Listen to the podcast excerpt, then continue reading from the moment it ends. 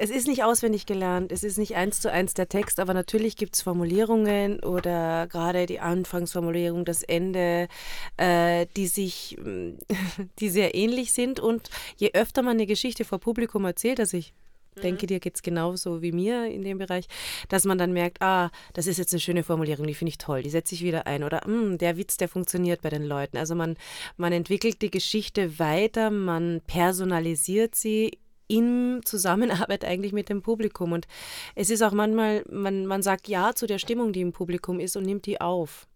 Und deswegen werden manchmal Geschichten humoriger und dann aber wieder viel ernster. Und das hat auch ganz viel mit dem Publikum zu tun, obwohl die Geschichte gleich ist. Und das ist sehr faszinierend, finde ich, immer wieder zu sehen. Hm. Naja, und dann ist es auch so, wenn wir zu zweit erzählen, da ist schon einiges mehr festgelegt oder wiederholbar oder wird dann auch wiederholt in jeder Vorstellung, als wenn man alleine erzählt.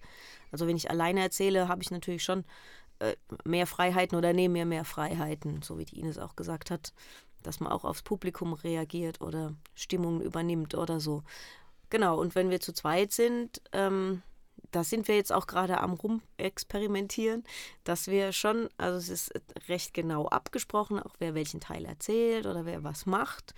Und dass wir jetzt gerade bei unserem neuen Stück dann gucken, dass wir uns jetzt wieder äh, lösen von dem, was so festgelegt ist und dass wir es versuchen jetzt wieder uns die Freiheit zu nehmen, auch aufs Publikum einzugehen, ohne jetzt ähm, wild rum zu improvisieren und ganz was Neues zu entwickeln, schon innerhalb von dem Rahmen, aber dass man halt da auch wieder dieses Stück Freiraum, was wir, was wir beim Erzählen haben, dass wir das da auch wieder einbauen, jetzt wenn wir zu zweit unser Stück machen.